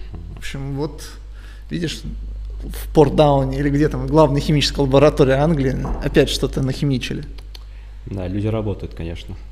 Снова, снова, снова локдаун. Ну, это к вопросу, опять же, что действительно, Соединенное Королевство молодец в том плане, что первая страна, которая достигла полумиллиона по вакцинации практически, да, но это все очень недостаточно, да, и даже как бы когда у тебя такие, в общем-то, с одной стороны, оптимистические цифры по вакцинированию, ну, по сравнению с остальным миром, да, то есть, ну, Россия, да, но мы понимаем, что недостаточно количество производства, и народ у нас не очень идет сейчас охотно, да, а весь остальной мир вообще практически не прививается, ну, Соединенные Штаты, вот мы с тобой только не сказали о том, как Майку Пенсу там, Да. плацебо Хорошо. вкололи. Вот. А весь остальной мир пока не готов. Да? Ну и даже для Соединенного Королевства вот эта вакцина пока недостаточно того, чтобы, например, Лондон или там юг Англии уберечь от просто жесточайших локдаунов. Да, да.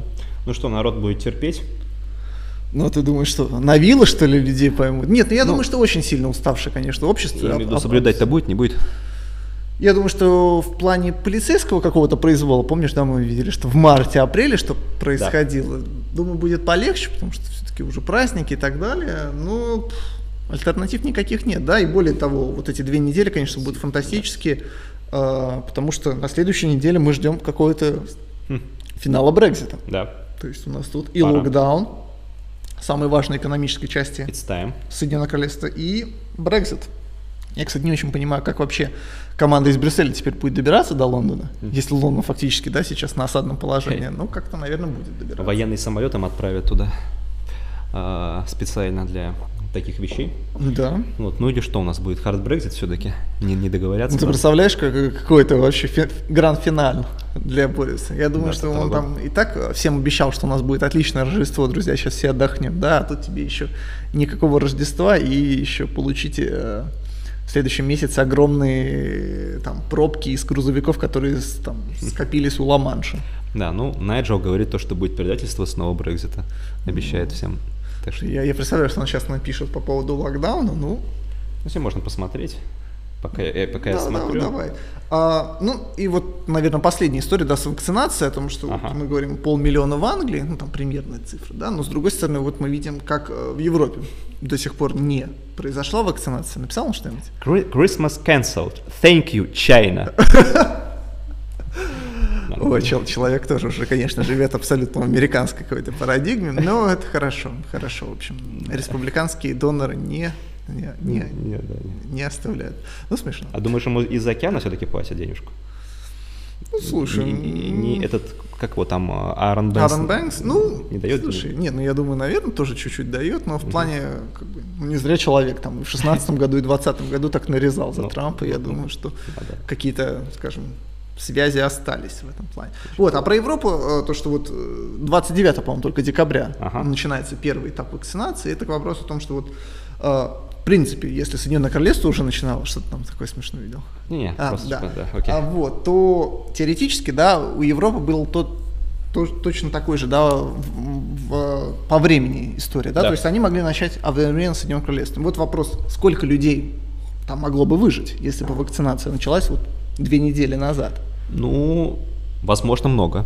Возможно, много. И это вопрос о том, что да, зачем нам Евросоюз, потому что нужно было коллегиальное решение, да, не, там, вот, Германия не могла начать сама самостоятельно и так далее, да, мы в Германии, например, видим огромную смертность сейчас, да, то есть вторую волну они проваливают, очевидно. Это правда, да, и особенно, наверное, это все выглядит на фоне не очень хорошо, на фоне того, что вот прям посыпался все руководство, да, Евросоюза.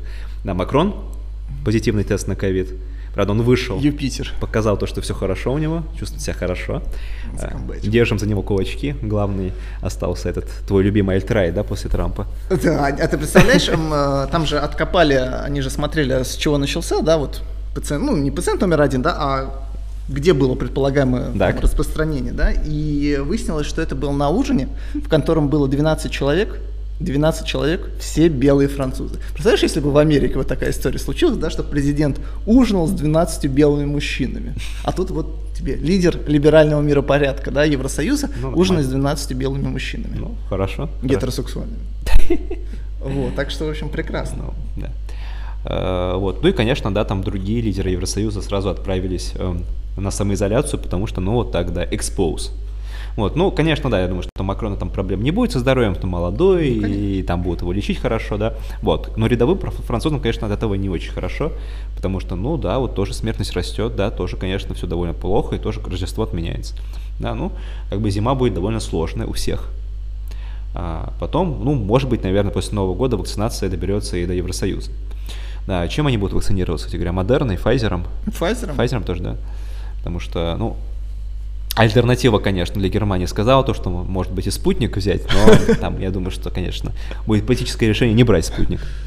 Без шансов. Да, да, да, да. Спутник Будет тоже э, любопытно посмотреть. То есть, ну, в Европе, я думаю, чуть более спокойно пройдет вакцинация, да, в Америке, конечно, это будет просто тоже колоссальная да. политическая битва. То есть вот Тенсон, как я упомянул, да, там закололся сразу. Вот, ну, там, Трамп, я предполагаю, что может быть что-нибудь такое написать в стиле а, да. ковид-диссидентства на максималках. Что... Да, но у него же был, помнишь, пост про э, аутизм, да, и вакцины. То, что мы не such cases, э, уколол и все, аутизм, мы не such cases. Ой, кошмар, конечно, конечно. Это был 13-й год еще, ну, а. поэтому это было давно, но тем не менее. Нет, ну это пол, полный трэш, конечно. Сейчас, сейчас. у него очень смешной. А, Друзья, а, пожалуйста, если есть у вас возможность, конечно, прививайтесь. Так, мы и спутником, и Pfizer, и, и чем угодно. А, Лучше спутником. Да. Healthy young child goes to a doctor, gets pumped with massive shot of many vaccines, doesn't feel good and changes. Autism. Many such cases. Прекрасно. Вот, Ты вот. зря ударил, нам опять сейчас напишут, да. зачем ты ударил по столу. Да, а, ну вот такой вот нот на максималках, да, такой. Не, я понимаю скепсис многих людей по поводу вакцин. Я тоже думаю, что, например, вакцины от гриппа не очень помогают, но... Нет, я думаю, что прежде всего вакцина, да... Нужно для, понимать, что, конечно, Там да, для молодежи, ну, как бы, если да. ты молодой и у тебя нет хронических заболеваний, ну, в принципе, можешь и не колоть, да, ничего да. страшного. Как бы, я переболел, да, совершенно чувствовал себя нормально. Вот, но угу. там для людей, которые в зоне риска, ну, конечно, это важная история. Поэтому тут, конечно, не стоит э, особо уходить в эту конспирологию, хотя мы и любим конспирологию, но в данном случае... Мы конспирологию обожаем. Не, не та конспирология, в которую стоит уходить. Да, прости, Алекс Джонс, но это не, не тот холм, на котором стоит умирать, да? А тебе Больсонaro сказал, что lizard people. А, lizard people. Lizard people, если ты вколешь, то сразу становишься лизардом. Я надеюсь, если, если сбросить человеческую кожу, чешуей покрыться, они же долго живут, если даже не бесконечно, но замечательно, вот так продлим жизнь навсегда. А, так, ну что, по, по Венгрии тогда? Последняя тема, да? По Венгрии, да, у нас э, появился чат. Друзья, если вы все еще не состоите в нем, то присоединяйтесь, поддержите нас в Патреоне, да, и у вас откроется возможность туда вступить. А, горячая у нас там была дискуссия по поводу этой истории. Ну, в общем, мне кажется, совершенно нормально.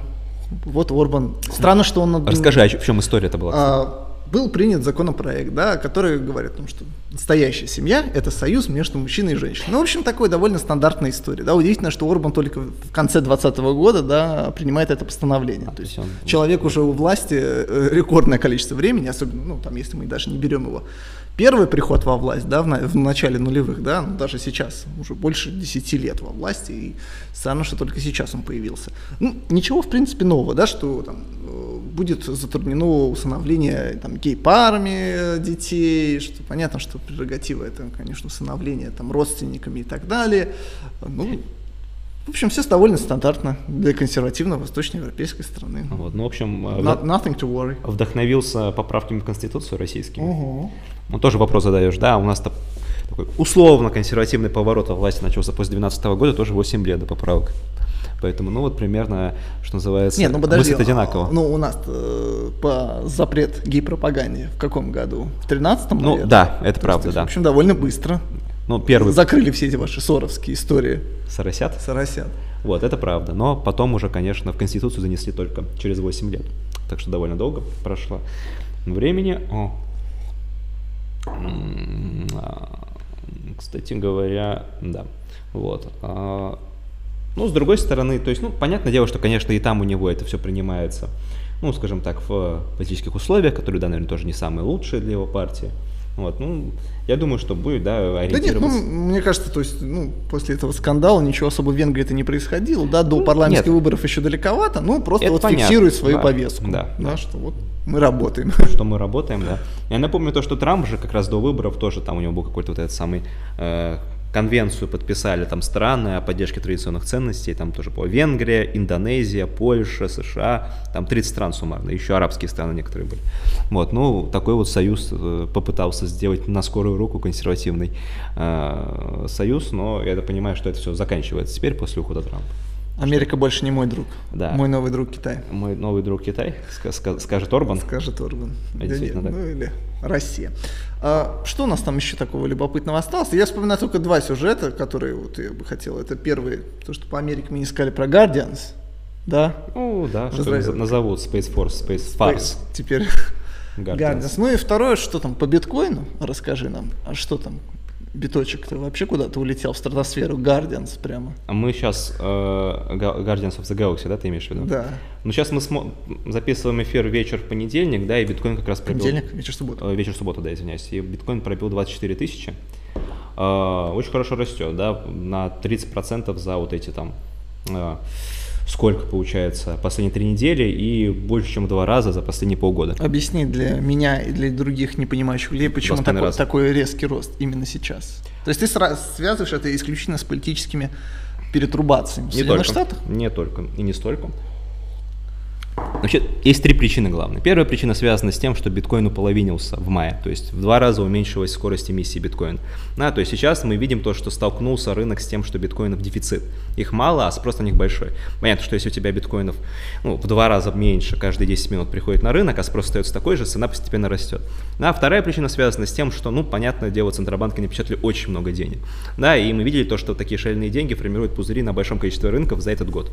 Да, там у нас, я не знаю, Тесла взлетела, с прошлого года уже, сколько, сейчас 3300, да, ну то есть в 15 раз с прошлого года, да, взлетело. Да, вот тебе пузырь классический. Ну, да, вообще, я, я видел сегодня день. график просто фантастический, конечно. Да. Количество людей, которые пытаются купить э, акции по своим. 180 миллиардов, да, вот за последние две недели, там э, объемы торгов, да, Просто линия такая и уходит в небеса. Вот, ну, то есть, понятное дело, что, конечно, да, вот все эти фонды покупают, потому что нужно как-то откуда-то получать деньги, вот, а, потому что денег много, но, как бы, опять же, там, э, там я не знаю, те же э, облигации традиционные, да, механизмы для инструмента для инвестиций, они там доходность очень маленькая, либо негативная везде. Да, то есть приходится заходить на фондовые рынки, либо в спекулятивные инструменты вроде даже золота, вот, но в том числе и биткоины, да, то есть золото и биткоин два дефляционных инструмента, которые выигрывают в условиях там роста вот этой денежной массы. Угу. Вот, ну и третий вариант, да, э, третий, третья причина, Почему? она, да, она, ну, такая немножко более спекулятивная, то что, правда, очень большой спрос сейчас, потому что люди боятся того, что этой самой политической неопределенности, конституционного кризиса, а, того, что будет делать Байден, того, что будет делать Конгресс, непонятно, то есть 3 триллиона долларов, которые валют в экономике, тоже очень много. Да, и понятное дело, что, конечно, ну, а, скажем так, боятся высокой инфляции на следующий год. Да, то есть мы видим сейчас то, что инфляция а, в кои-то веке, да, появилась снова, даже официально. Э, в Америке, например, да, вот если там летом инфляция упала там где-то до минимума в мае-июне, там в районе 0,5%, сейчас она снова выросла до, там, до 2%, а inflation expectations, то есть э, ожидания инфляции, они уже стремятся куда-то выше, 2,5-2,8. Да, если на следующий год мы увидим в Америке инфляцию 4%, что с учетом того большого огромного количества денег, которые напечатано, это вполне реально. Это довольно рекордная история. Не обязательно, но это вполне реально. Ну, это рекордная история будет там с какого 2007 года, наверное. Ну да, нет, я просто 13 говорю, лет. Да, что... Да, то есть понятное дело, что, конечно...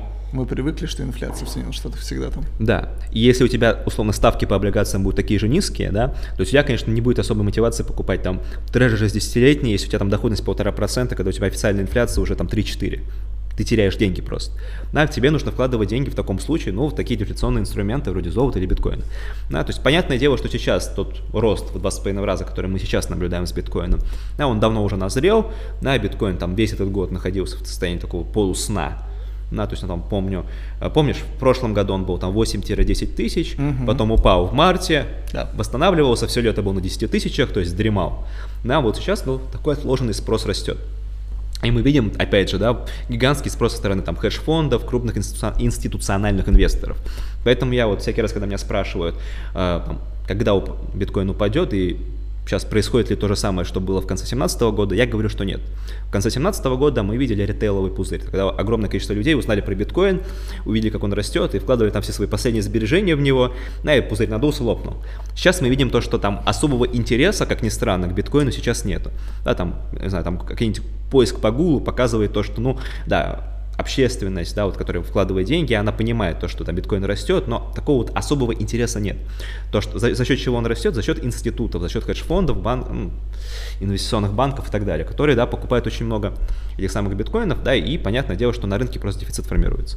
Вот поэтому сейчас, конечно, не конец 2017 года, а сейчас, ну, на мой взгляд, конец 2016 года. Да, то есть, когда тоже сформировался такой небольшой пузырь, биткоин взлетел там с, по сути, 400 долларов в августе 2016 года до 1200 в январе, вот, потом был падение там до 700 долларов. Я думаю, то, что сейчас, конечно, падение тоже будет, потому что он растет очень быстро, так вот, параболически. Да, там, я думаю, что примерно в районе 25, может быть, 27 тысяч мы увидим ну, э, э, некоторое такое вот э, пространство для сопротивления, да, э, как это называется, Эм, resistance, да, level, вот, после которого он, наверное, упадет процентов на 20, может быть, в пределах 20 тысяч, 19, 22, не знаю, посмотрим. Uh-huh. Вот. Э, потом будет консолидация, восстановление, потом снова рост. Вот. Э, в принципе, если мы опять же посмотрим на то, как биткоин рос в годы после своего половинивания, это было в 2013 году, это было в 2017 году, да, он рос очень довольно сильно. В 2013 году рост был почти 100-кратный, в 2017 году рост был 20-кратный. Вот сейчас, ну, если мы будем считать минимумы допустим, не 3 тысячи, которые были в марте, а, допустим, 8-10 тысяч, ну, биткоин вырос там в 2,5 раза. А, то есть, ну, может вырасти в 5 раз, там, до 50 тысяч, например, к следующей зиме, потом будет коррекция. Это возможно. А, Миша Светов, кстати говоря, со мной согласен во многом. Вот. Многие ждут, конечно, вот этого заветного числа красивого 100 тысяч долларов за биткоин. Вот я не очень верю, то, что это реально в рамках нынешнего цикла, хотя, конечно, возможно, но не очень реально. Я думаю, то, что это будет реально в рамках следующего цикла а, у биткоина, который будет там в 24-25 год. Вот сейчас, на мой взгляд, да, реальные цифры, к которым биткоин может устремиться, там 35, 40, может быть 45, 50 тысяч, если пойдет все хорошо. Вот, но это, опять же, это не завтра произойдет, это произойдет там условно, может быть, осенью, зимой следующего года, когда уже пузырь такой, наверное, уже не только институциональный, но и ритейловый во многом надуется и потом лопнет. Вот, потом будет, конечно, ну, большое, большое падение, большое э, падение, а потом консолидация. Вот биткоин обычно падает э, примерно на 70-80% после своего пика да, пузыря. Вот, ну, посмотрим, насколько он упадет в 2023 году. Вот, в общем... Как главными держателями МММ, главное вовремя выйти, да? Из этой серии? Вот, это все развивается так циклично, вот, потому что, ну, опять же, рынок биткоина, ну, наверное, рынок криптовалютный в целом вообще, но рынок биткоина, потому что он самый э, ликвидный, да, вот, он, ну, более-менее свободный рынок, то есть там меньше... М- Э, махинаций со стороны там центробанков, Федрезерва и так далее. Да, потому что, условно, там, если мы говорим, берем фондовые биржи, да, там, конечно, очень много вот этого вмешательства. Uh-huh. Да, это же distortion, потому что там рынку не дают сильно упасть, там сразу Федрезерв смягчает свою политику. Да, биткоин растет, ну, вот такими э, более-менее естественными циклами, вот, поэтому здесь все, ну, скажем так, предсказать точные цифры ты не можешь, вот, но предсказать примерные тренды ты можешь, вот, и тренд сейчас, ну, понятное дело, что рост. Да, там будет опять же коррекция, понятное дело, что где-нибудь я думаю, что может быть в конце декабря, начале января. Слушай, а он вообще, как бы, то есть тоже мой очень элементарный вопрос, он совмещен с ростом рынков э, обычных, потому что, ну, мы же видим, да, сейчас рынки, в общем, тоже очень сильно растут. Нет, ну, смотри, тут по-всякому, конечно, бывает, да, то есть я опять же, в 2019 году, например, да, у них связь была отрицательная. Да, вот мы видели то, что S&P рос, биткоин падал, S&P падал, биткоин рос.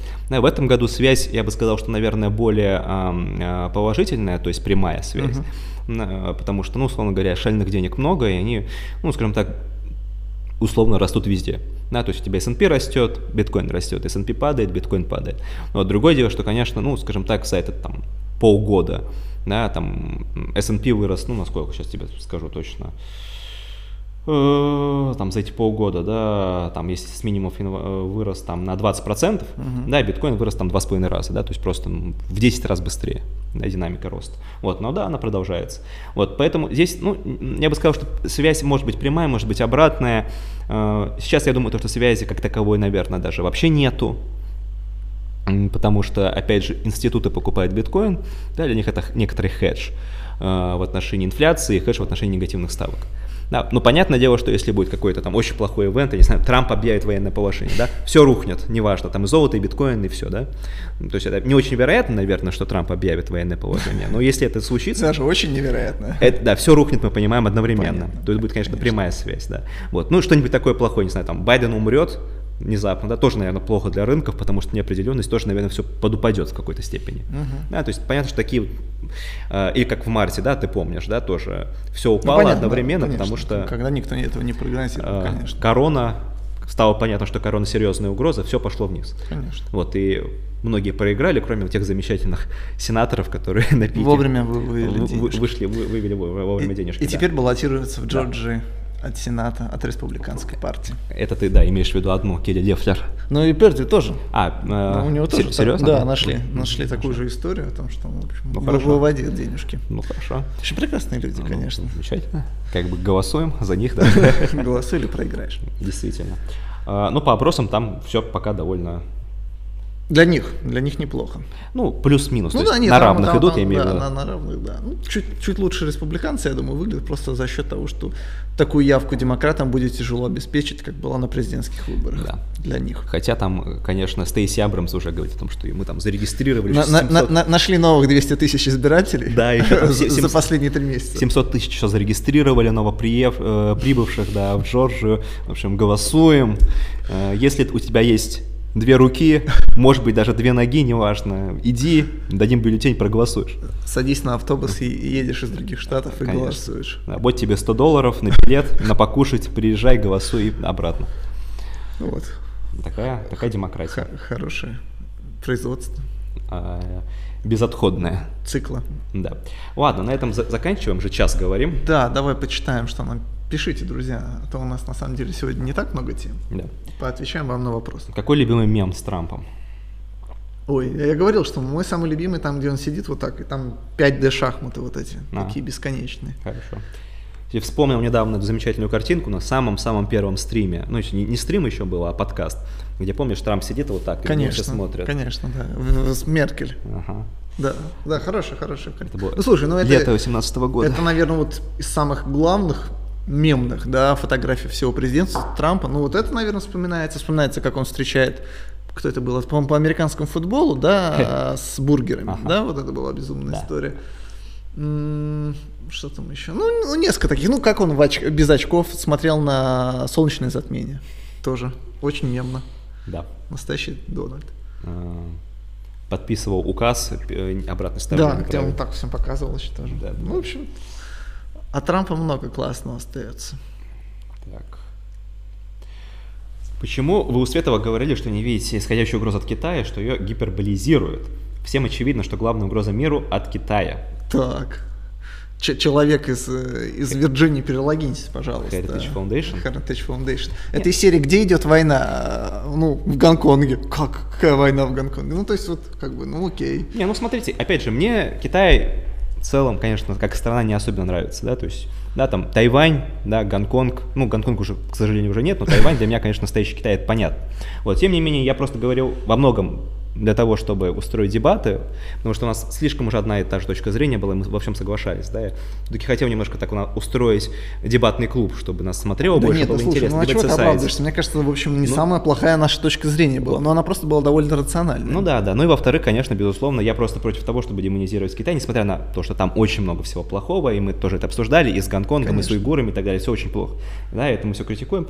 Вот, ну просто, скажем так, мы говорили о том, что, наверное, очевидный, там, как это, м, э, вот прямо сейчас, да, вот э, сейчас immediate э, угрозы Нет. России нет от Китая, да, вот мы про это говорили. Так, да, про Китай дебаты, да, ну последние там 10 минут уже трехчасовой стрим, я понимаю, что сложно было смотреть. Вот у нас неплохо смотрело, там 20 тысяч уже посмотрело. Вот. То есть понятно, что Огневорыбов и русские сезоны у нас, конечно, обойдут довольно быстро, но нужно было закрыть все-таки американскую тему, мы ее закрыли. Да, то есть я думаю, что там больше американских стримов у Миши Света у нас не будет еще долгое время. Вот. Но будут, правда, может быть, стримы по другим темам. Может быть, по Британии, еще по каким-нибудь. Вот, потому что понятно, что там до, не знаю, там, ну, может быть, мидтермов 22 года. Как Трампу заблокирует твиттер аккаунт? Ну, вот или таком. Ну, это да, когда Трампа там будут судить, там в тюрьму посадят, ну, в таком духе, да. Мы будем говорить. Первое, первое дело Юкоса, первое дело Трампа, да. второе дело Трампа. Действительно, да, да, да, да. Ну вот он там, сидя в тюрьме, выиграет выборы 24 года, его не выпустят, ну, в общем-то. Юля, Юля. Юля, да, да, да, да, да. То есть, ну, такая вот украинизация Америки. Ну, что? Ну, конечно, нет. Ну, слушай, э, опять же, да, вот не сказала историю, то, что вот многие говорят бразилизация. Да. Так в Бразилии намного лучше система. Там выборы считают за три часа. Ну. В Америке такого вообще не слышали никогда. А Бразилия, ну что, огромная территория тоже, извините меня. Дикая, где кое-где даже. Ну, я так сказал, там у них военных переворотов зато много в истории. Америка может похвастаться тем, что у них не было, да, таких переворотов. А, ну... Если не брать 20 год, конечно, эти выборы как тоже своеобразный переворот.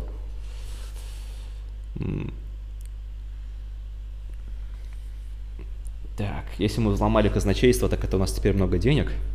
Ну да. Ctrl-C, Ctrl-P, э, да? Там. Виталик пампит.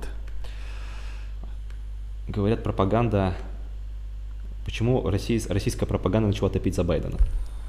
Ну, а я не знаю, подстра... начала топить? Подстраивается. Я не знаю. Нет, ну... я, не, я не смотрю просто особо. Да, я тоже. Нет, ну, окей, ну, наверное, все прекрасно тоже понимают, что с кем иметь дело следующие четыре года, как бы сразу там кистерить на всем, наверное, не хотят. Так, я говорил то, что когда ветераны Демпартии идут на пенсию, партия резко полевеет. А что будет с республиканцами? Какая тенденция наблюдается? Бизнес as usual. Не знаю, посмотрим. Понятное дело, что, конечно, там тоже будет смена поколений, МакКоннелл уйдет, да, будут новые люди, тоже будут свои какие-то новые идеи. Посмотрим. Ну, впереди, да, два года вот будет битва за, за сердце республиканской партии, там, с самыми разными иде, идеологическими точками зрения, понятное дело. Ну, после мидтермов, да, наверное, начнут там уже активно определяться кандидаты. Угу. Кевин Маккарти был бы хорошим спикером, ну, я бы, я бы так сказал, то есть как политтехнолог он, конечно, сильнее Пола Райана, вот как спикер, ну, представьте себе, вот Джон Бейнер, Кевин Маккарти будет примерно такого же формата человек. Вообще, на самом деле, интересно, знаешь, Э, если правда республиканцы выиграют в 2022 году, да, то вот, знаешь, два подряд спикера, Пелоси и Маккарти, да, не просто из одного штата, из одного города, Сан-Франциско. Угу. Знаешь, не представляю Сан-Франциско, это, конечно, вот Америка, гигантская страна, 320 миллионов, оба спикера из одного города. Хватит. Дай, дай доить Соединенные Штаты, да. все в Сан-Франциско. Ага. Хватит кормить Сан-Франциско, да? Конечно. Ну да, вот, забавно. Так. Э... Слушай, ну, а для демократов уже тоже любопытная история, то, что э, мы понимаем, политическая география, она кое-как меняется, да, с течением там, поколений и так далее, но все равно мы прекрасно понимаем, что огромное количество людей из Нью-Йорка или из Калифорнии. Да, ну, ну просто, да. просто тяжело. То есть вот мы видим сейчас Бутитиджа, да, человека, который там сватали в а Обама 2.0. Он, он из Индианы.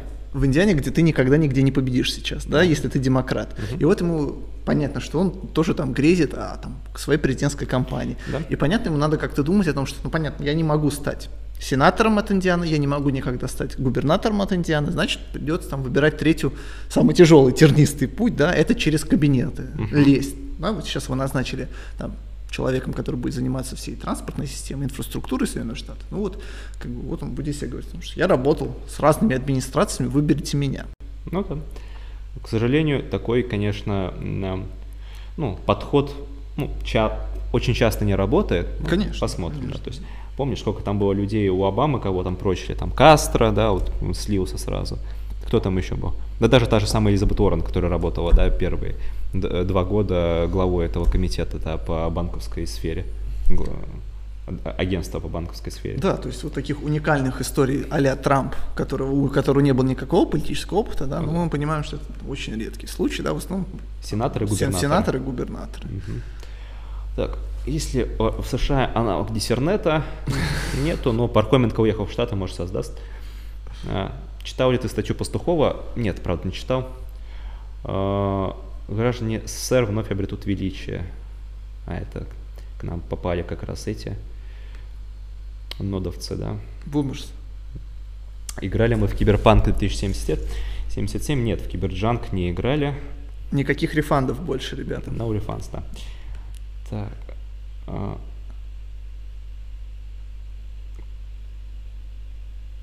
скучаю по Антонину Скалии.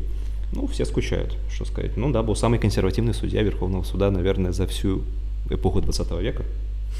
Ну, один из самых точно. После Великой депрессии, да. Вот. Потому что Нил Горсуч, конечно, не годится на его пост. Выписываем его. Да. Скорее, я бы проголосовал правильно на этих выборах. Да. Да. Эндрю Макдональд, ну, совсем уже альтрайты. Если он еще живой, даже не умер, не знаю. Так, а Аляска где будет? Аляска будет в России. Yes. Шучу. Так. Не а, шучу. А, читали книгу Хантингтона кто мы? А, да, ну давно читал, правда, еще в университете. А, да, после Макрона весь Брюссель в карантине. Макрон с гетеросексуальными мужчинами, странно. Ну, иногда приходится и даже так, да. Ну, во Франции с этим особой, на самом деле, проблем нету. Там лю- лю- люди на самых верхних эшелонах еще работают как надо. Из серии начала 20 века. Да, будет ли 26 декабря подкаст? Ну да, последний, Да, заключительный. поговорим о наших там планах на следующий год, с вами пообщаемся. Вот, а потом на две недели уйдем в отпуск. И... Так, вакцины и аутизм давно опровергли. Ну, Трамп все равно верит. Трамп с вами не согласен. Да, стать лизардом-аутистом. Всегда мечтал. Может ли Капсом, да, может ли Трамп ввести военное положение в тех штатах, где были махинации, сделать перевыборы? Я считаю, так и надо делать. Так и надо. Над всей Соединенным Штатом безоблачное небо. То есть уже полная такая, вот мы говорили, военных переворотов не было, да? Вот Конечно. Первый будет, отлично. Так, про Данию спрашивают, где новые стандарты для признания изнасилования. Победа Ой. физи- физизизма. Да по барабану. Так. Как э, Артега замечательный, Стас Яковлев, да, про ан- англичан говорил. Ну, когда там тоже была какая-то статья о том, что вот там, значит, э, рождаемость сильно упала на фоне карантина. Мгм. И хорошо, и правильно, пускай меньше размножаются. Англичане. Ну, Да. Ну, я думаю, что это был какой-то заочный у него очередной там его спор с э, Кашином, который уехал в Англию, ну, мы понимаем, да. Как Кашин уехал в Англию, рассорился с Артегой, Артега разлюбил сразу Англию, начал ее критиковать везде, то есть такая тоже история. Ну, совсем уж тусовочная, Англичанка гадит. да. Так, а ш- да. Что-то стухло в датском королевстве, да, сгнило. Ну, мы говорили про Шотландию, статью 2- 282 еще на прошлом подкасте. Да, да, конечно, без, безумная, безумная эта история.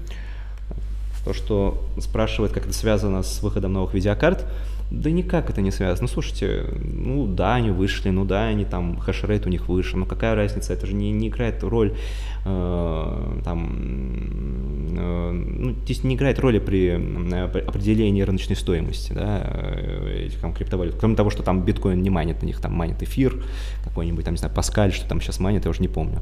Вот, э, как бы, ну, то есть да, у тебя есть видеокарта, да, на которой там хешрейт больше, чем был на картах предыдущего поколения. Ну, окей, то есть она просто заменяет, там, не знаю, полторы видеокарты прошлого поколения, вот и все. Да, то есть ты мог купить там три таких и получить примерно тоже две таких, да, получить ту же самую производительность. В плане хешрейта это никак не влияет. И мы видим то, что там у эфира э, там общий хешрейт в сети, да, э, он растет целый год. Там еще до выхода этих видеокарт. Вот, но плохо, конечно, тем, кто как бы собрался покупать, потому что, да, на них острый дефицит, потому что майнеры все скупают, и, соответственно, э, цена завышена. Поэтому там это не играет роли никакого. И к тому же предыдущий пик, опять же, неправильно пишете, предыдущий пик у биткоина был в декабре 2017 года, а выход 20, 20 модели видеокарт произошел в сентябре, то есть через 8 месяцев. Поэтому это никак не связано с видеокартами. Вот админ называет криптовалюту мошенничеством. Ватик. Ну, я бы с Ватиком поспорил, но, к сожалению, не зовет на подкаст, поэтому тут как бы, да. Пусть к нам приходит лучше. Вот. Поэтому, конечно, да, есть криптовалюта, которая откровенное мошенничество, да, там сейчас этих много дефи развелось, да, за счет чего, ну, эфир, опять же, во многом растет, да, то есть вот эфир одна из таких альткоинов, которые растут примерно сопоставимо с биткоином, хотя тоже все-таки немножко падает в отношении к биткоину, да, вот по двум причинам, да, первый это тот самый бум дефи этого года, этих, ну, по сути, да, во многом ну, практически пирамид. Схем там, где ты, типа, покупаешь, и там какой-то невероятный прибыльность годовая, там 100%, 120%. И это вроде бы неплохо, пока она растет, потом, когда цена падает, ты теряешь все. Вот, они все на, на, на эфире построены. Что ж, такая история, в которой не стоит с ней ничего общего иметь, на мой взгляд. Вот. Ну и вторая, конечно, вот такой некоторый ажиотаж, или, как говорят, хайп вокруг появления эфир 2.0 и этого Proof of Stake. Вот. Ну, честно говоря, я не очень верю в, это, в эти истории, на мой взгляд. Там, этот самый эфир 2.0, которым там еще... Я помню, я помню, так как я человек, который ну, скажем так, в этой среде крутится уже какое-то время. Я помню, как в 2016 году, господи, Виталик Бутерин представлял самый эфир 2.0. Он 4 года ему занимал как бы только выпустить самую более-менее работающую тестовую модель на рынок. Сейчас она вышла в декабре там два года это все будет обкатываться, там, к 23 году я уже не знаю, что будет, вот, доживем мы до этого времени, доживем, вот, но переход, конечно, с Proof of Work на Proof of Stake у эфира это прям очень болезненная история. Не понимаю, что происходит. Ну да, ты, и, не нужно понимать, да. это как бы такая совсем уж тоже тусовочная история. Как жить без Трампа, вот вопрос. Вот, вот это нормально. Как жить? Очень грустно будет. Конечно. Ну слушайте, вот правильно тоже пишут, жили же наши родители при Брежневе Черненко. Ну жили. Да, вот там его и Горбачев уже из Калифорнии скоро сменит. Так, что про Круза? Вот про Круза спрашивают. Какое у него будущее политическое у Теда Круза? Ну, денежки он собирает уже в своих имейлах, агитирует за кандидатов в Джорджию, но деньги поступают ему уже на, на его личный пак. Так что я думаю, что готовится к 24-му. Ну да. Ну, я опять же говорю, то есть мне лично этот Круз, конечно, очень нравится, да, и да, действительно он принципиальный консерватор. Вот, но у него большая проблема вот с имиджем, с likability, да, очень большой антирейтинг, и в отличие от Трампа, вот он не такой вот не аутентичный политик. Поэтому, да, у него э, высокий низ, но низкий потолок, я бы так сказал. То есть его много, многие поддерживают, но ему сложно вырваться вот за определенный предел, потому что слишком консервативный для там, среднего американца политик. Да, то есть он избирается в Техасе, хотя и тоже последние выборы показали ну, тоже с трудом. Да, что у него антирейтинг слишком большой. Вот. Но мы понимаем то, что да, там он не сможет победить, наверное, в штатах Среднего Запада, где выиграл Трамп. Просто потому что, ну, скажем так, там жители, там белый средний класс, он во многом не такой консервативный. Да, его привлек Трамп своим популизмом, да, а не тем, что он выступает на консервативной повестке. Угу. Да, то есть ему там, может быть, эти аборты или гей, ну, гей-браки в меньшей степени, там, условно, аборты не так интересуют, да, его интересует вот торговля. Раб, торговля, рабочие места, да, там, и какие-то, ну, такие вот элементы культурной войны, когда уже она оказывается у него на пороге дома. Там, трансгендерный туалет, то есть это совсем такая дикость, да? Ну, или там бесконечные войны. Да, В общем-то, вот, для Среднего вещи. Запада тоже важно. Вот, поэтому лично мне Круз очень нравится, я его поддерживал на прайме 16 года, как многие, может быть, знают, кто читал мой твиттер тогда. Ну вот, но я также понимаю, то, что, конечно, победить на выборах президентских для него будет очень сложно. Да, то есть больше шансов гораздо у республиканцев, вроде там Рика Скотта, например, от Флориды, может быть даже Хоули, Джоша Хоули. Ну, то есть такого рода политика. Вот. Поэтому пускай они там менее правые, но более, как это называется, избираемые, да. Так, сбежит ли Трамп в Россию? ну, понятно, да. Вот. Ну да, и, конечно, харизма у Круза, конечно, такая очень у кого нулевая. Вот. А антирейтинг у него, как у Трампа, очень высокий был, там в районе 60%. Угу. Вот, поэтому, поэтому, поэтому, да. Вот. Но, с другой стороны, конечно, там, во-первых, есть два момента, да, то есть, во-первых, есть фактор Трампа, который все-таки может пойти на выборы 2024 года, оставляет за собой такую возможность из тюрьмы. Как? Юлия Борисовна, да. У него там подписи не совпадут. Вот. А, либо второй момент, конечно, это какая-то некоторая молодая поросль, которая может появиться после 22 года. Потому что действительно изберутся новые кандидаты в Конгрессе, да, там у республиканцев есть шанс получить большинство в Нижней Палате, да, и в Сенате появятся новые политики. То есть, ну, вот такие, условно, молодые, перспективные, там, новые Ну да, мы еще, еще не очень удачный пример, да, но в конце концов 8, до 18 года мы ничего не слышали об этой Арурке. Хм. Да, в 18 да. году человек выстрелил, и я думаю, если бы он сразу же заявил о своих президентских амбициях, да, то это был бы хороший старт. Да. Другое дело, что он два месяца протянул, объявил о своем выдвижении, выдвижение вышло с Комканом, ну и потом, конечно, рейтинг его понесся вниз. Но вот на пике, да, когда он противостоял как раз Теду Крузу, да, Хорошо, да. то выглядело, что он действительно такой человек, который там неплохие, скажем так, шансы бросить там, демократических праймерис. 48% набрал в Техасе. Хороший результат. Вот. Ну, в общем, на этом мы, наверное, завершаем наш подкаст сегодняшний, да, на очередном. Вспомнили одного белого Обаму, Пита, теперь вспомним второго белого Обаму. Приятные люди были. Бета. Где, где они все теперь? Один будет строить себя И на самом деле, вот опять же, будет же, ну, очень же важный пост. В конце концов, Да. то есть про инфраструктуру Да. э, кричат и демократы, и там люди республиканцы, которые не подвержены, да, там головному мозгу о том, что нам нельзя ден- денег э, тратить, да, которые все понимают, что с инфраструктурой в Соединенных Штатах беда, да, там дороги, железные дороги, что угодно, да. И даже Трамп поначалу в 2016 году ведь х- хотел начинать с инфраструктурных проектов. На мой взгляд, довольно важная была бы история. К сожалению, Трамп не начал с них и так и не, и не закончив, да, но в принципе-то важное, важное, важное министерство, скажем так, да, для Бутиджа. Не уверен, что он, конечно, с этим справится, учитывая его опыт мэром там, города, где живет 100 тысяч человек. Как он там назывался? South Bend. South, South Bend, да. В общем, это а микрорайон. Ну, такой город какой-нибудь там, я не знаю. Ну, это серия человека, у которого опыт Да. руково- руководства, как там, М, Хорошо. муниципального образования в Москве. Мэра Коломны. Ладно, на, на этом закончим.